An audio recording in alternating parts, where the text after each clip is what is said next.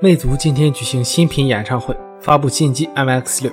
除细节上的差别外，MX6 采用了媲美 Pro 6的外观设计。简单来说，就是继承和撞脸。机身厚度为7.2毫米，整体设计手感估计与 Pro 6相似。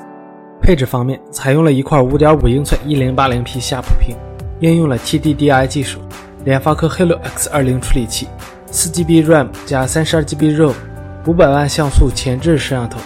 定制索尼 IMX386 的一千二百万像素主摄像头，支持双卡双待全网通。MX6 的最终售价为一千九百九十九元。iPhone 7的各种谍照曝光不断，微博网友又带来了疑似 iPhone 7原型机谍照，包括上下一刀切的天线条、凸起的摄像头、蓝挺单一接口，据称是从富士康内部流出来的，与此前的渲染图真机照并无本质区别。可以说，iPhone 7就是这样的设计，机身的颜色是深空灰。有消息称，苹果会将其演变成更深的灰黑色。全网通版本的荣耀 V8 Max 也在工信部入网，配备了 2.5G 赫兹的麒麟955处理器。外观方面，这款产品采用单摄像头设计，整机尺寸变大，机身变得更薄。荣耀 V8 Max 估计是将智灵键集成在了指纹识别上。进一步简化设计的同时，保留了整体的功能。按荣耀的定价来看，双 4G 版本售价或许在一千九百九十九元，全网通版本估计会在两千两百九十九元左右。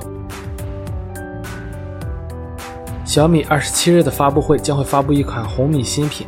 此前，这款红米新机或命名为红米 Note 4。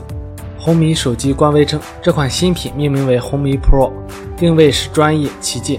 从红米官微给出的解释来看，红米 Pro 或许会有高配版本，Helo X25 4GB RAM 加 64GB 或 128GB ROM 组合不无可能。